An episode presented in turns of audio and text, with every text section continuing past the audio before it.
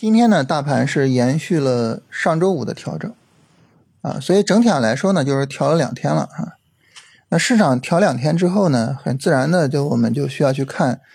呃，有没有什么板块有比较优质的超短机会，是吧？嗯，所以呢，这个时候你比如说像汽车呀、像人工智能啊什么的，都可以去看一看。啊，当然金融也可以继续去看一下啊，这个金融并没有像房地产似的完全崩下来。当然，还有一点呢，我觉得特别的跟大家聊一聊，就是我们这个下跌和上周的调整，整体上可以构成一个三十分钟下跌 N。这个三十分钟下跌 N 呢，整个呃规模还是比较大的，所以呢，我们可以视为是一个短线调整的展开，也就是呃上周一的上影线加上上周二三的调整啊，这是三十分钟下跌 N 的第一段啊。然后上周四、上周五的反抽啊，这是三十分钟下跌 N 中的反弹。然后从上周五那个冲高回落到今天的下跌，这是下跌 N 中的第二段下跌。这两段下跌的行情规模都比较大啊，DF 都下了零轴。所以整体来说呢，你说大盘有一个短线调整，其实呢也说得过去啊。虽然说呃大盘日线上收盘没有破十均线啊，但是。你说它有个短线调整也也也没问题啊，所以呢，我们要开始去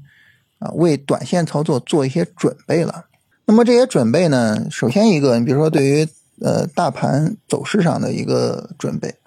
很自然的我们就会去画一条线啊，就是说大盘如果不破这条线啊，这就是比较优质的机会啊，是重点做的。如果大盘破了这条线呢，啊这个时候可能啊就不太理想。一般每一次大盘有调整的时候，都会去画这个线啊，作为一个客观的评价标准。这个线呢，我们往往会采用那种重要的位置啊。那这一次重要的位置呢，就是三二五零这个位置。大盘如果说不破三二五零，这就是一个比较优质的短线调整啊。如果把三二五零破掉，那这就不行了啊。这是第一个。第二个呢，就是去做一些板块或者是股票上的准备，就是看看有没有哪些板块走出来了短线调整，然后整个调的又。呃，相对来说啊，力度比较小，然后比较抗跌，啊，这种情况下呢，这个板块我们就可以作为一个重点的跟踪对象啊，从中选股呀，然后跟踪它的底部结构啊，看看它什么时候能做，是吧？那这里面呢，你比如说啊，像房地产，房地产呢，它虽然跌的比较厉害啊，收盘跌破了十均线，但是呢，呃，它并没有三十分钟下跌，所以这种你就不用管它，它不是短线调整。那还有一些有短线调整，但是调的比较厉害的，呃，像什么新型城镇啊什么的，那这肯定也没法做，是吧？咱们要做的就是有短线调整，但是调的小的，啊，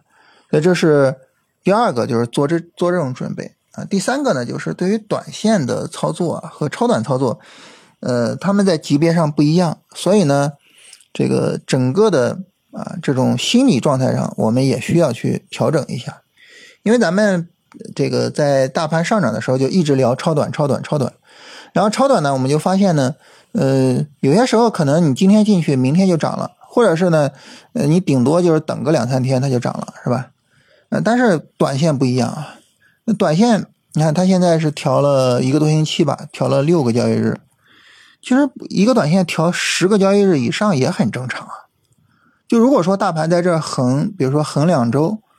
首先它很正常，其次它如果真的在三二五零上方横两周，我的天呐，这就是一个很优质的机会，对不对？所以在这种情况下呢，它可能就不会像我们做超短似的，你比如说我今天做，明天涨，或者是我就是这个等个两三天它就涨，可能不会这样。所以在这种情况下呢，就我们做短线要有足够的耐心，所以在心理上呢要有这个呃耐心上的准备啊。你比如说，我我我选了板块，选了股票，选了是明天就做吗？不是，是吧？这是我需要去做跟踪的，对吧？啊，就看什么时候能走好了，什么时候能做，是吧？啊，所以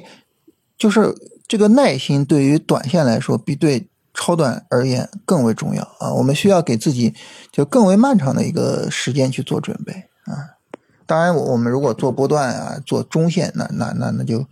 时间就更长了，对吧？所以这个东西我们一定要注意啊，就是心理上的这种调整啊，你要去注意它。所以总体而言吧，今天这个情况呢，就是超短可以继续做，因为大盘并没有破三二五零，大盘没有破位，超短就可以继续做，对吧？但是第二个呢，就是要为短线的操作做一些准备啊，因为大盘整个调的也比较充分一些了。所以今天的这个行情，我觉得重点聊呢，就是强调一下这一点。